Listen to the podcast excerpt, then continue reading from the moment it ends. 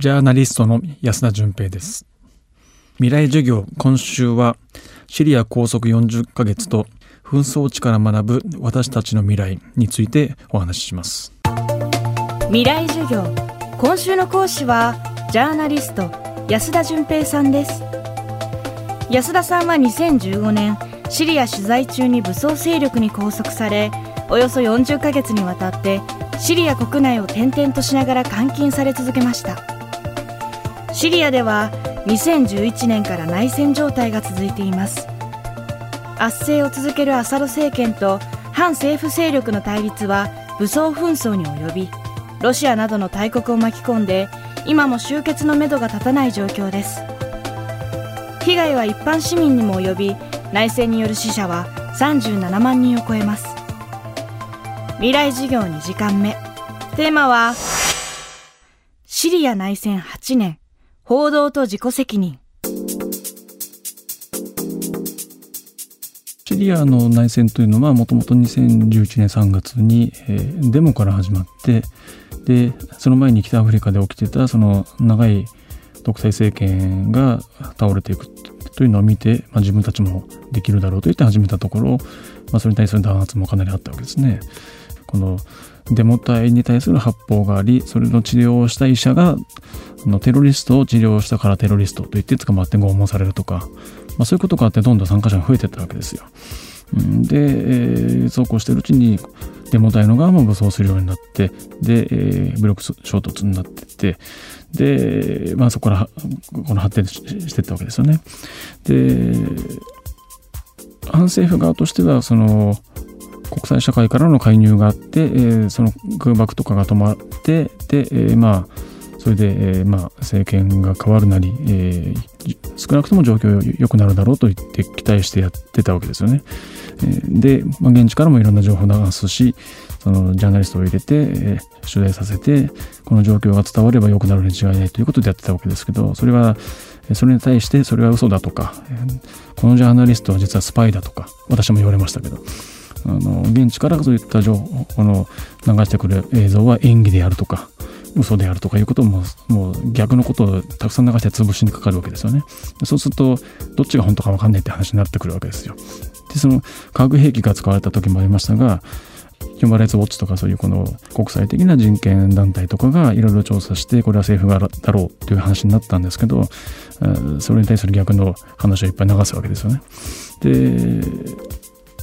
2015年にこの反政府側がどんどん広がっている時にロシアがついにこの空爆を始めてそこでもうガラッともう180度形勢が変わって今もう政府側がもうほぼ制圧の方向に行く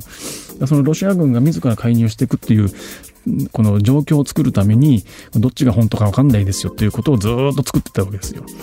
だからイラク戦争とかで、えー、イラク戦争に反対であると言っていた平和運動の人とか、えー、そういう人たちもシリアに関してはどっちが本当か分かんない、えー、そういう状況に非常に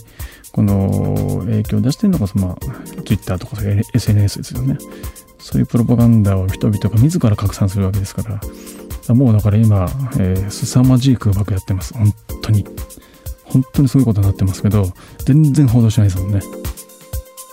武装勢力による安田さんの拘束については報道の自由と自己責任論が大きくクローズアップされました。安田さんがシリアに入った2015年にはイスラム国に拘束されていたジャーナリストの後藤健二さんが殺害されています。まあ、後藤さんは2014年にもこのシリアを取材してたんですよね。あの拘束される前も。でもその段階でもう世界中の記者はもうほとんど入ってなかったですから事実上彼だけがシリアの取材をずっとできていた人でもともとイスラム国なんてどうでもいいんだよって言ってたんですよ本当に大事なのはそこじゃないんだって言ってたんですけどやっぱりメディアの関心そっち向かってましたからでそこでも空爆が始まったんでじゃあそこやっぱりそこにも空爆の被害者いるはずだということで取材に行ったんだと思うんですよね。横川春菜さんがその前捕まっててその助けに行ったんじゃないかっていう人もいましたけど、うん、日程とか考えるとそんなんじゃないと思いますね。彼は記者として、えー、そこにいる人々の様子をちゃんと取材しようと思って行ったんだと思うんですよね。で今あの取材に行こうとする人から旅券返納命令とか出したりパスポート出さなかったりとかして、えー、要するにもう自己責任なんか取らせないって話じゃないですか。政府の責任として、え、旅券を発行しない、え、旅券を、ええー、まあ、没収する要するに政府の責任として行かせないってことをやってるわけですよ。自己責任論じゃないですよ、もう。あの、自己責任だというのであれば、自己責任で行ってこいならわかるんですけど、自己責任だから行くなって、この、矛盾してると思うんですよ。行くなって言ったら、それはもう本人の責任ではなくなってるわけじゃないですか。もともとこの話が出たのはイラクの時で、えー、イラクので、えー、人質になった、え、3人がいて、えー、身柄の代わりに、えー、自衛隊の撤退を要求した。で自衛隊撤退するかどうかというのは政府が決めるわけですよね。で、その時にこれは自己責任だろうと。要するに政府が応じる必要ない。要するに政府は、えー、何もしないでよいと、えー、本人が本人の身をもって、えー、責任取ればいいというのが自己責任論だったんですね。だからあの自己責任だと言いながら実態としては自己責任なんか取れないんだと自己責任は取らせないという話なわけですよね。ヨーロッパの国でそんなことありえないですよね。民主主義の国ではそういうことをやってない。まあ、韓国はやってますね。韓国は、えー、イラクとかには行っていけないということにしてるみたいですね。だから、韓国とか北朝鮮のような国にしたいってことじゃないですか。未来授業今週の講師はジャーナリスト安田純平さん。今日のテーマはシリア内戦8年報道と自己責任でした。解放後の記者会見の全文と独占インタビューをまとめた一冊。シリア拘束安田純平の40ヶ月は不走者から発売中です。未来授業。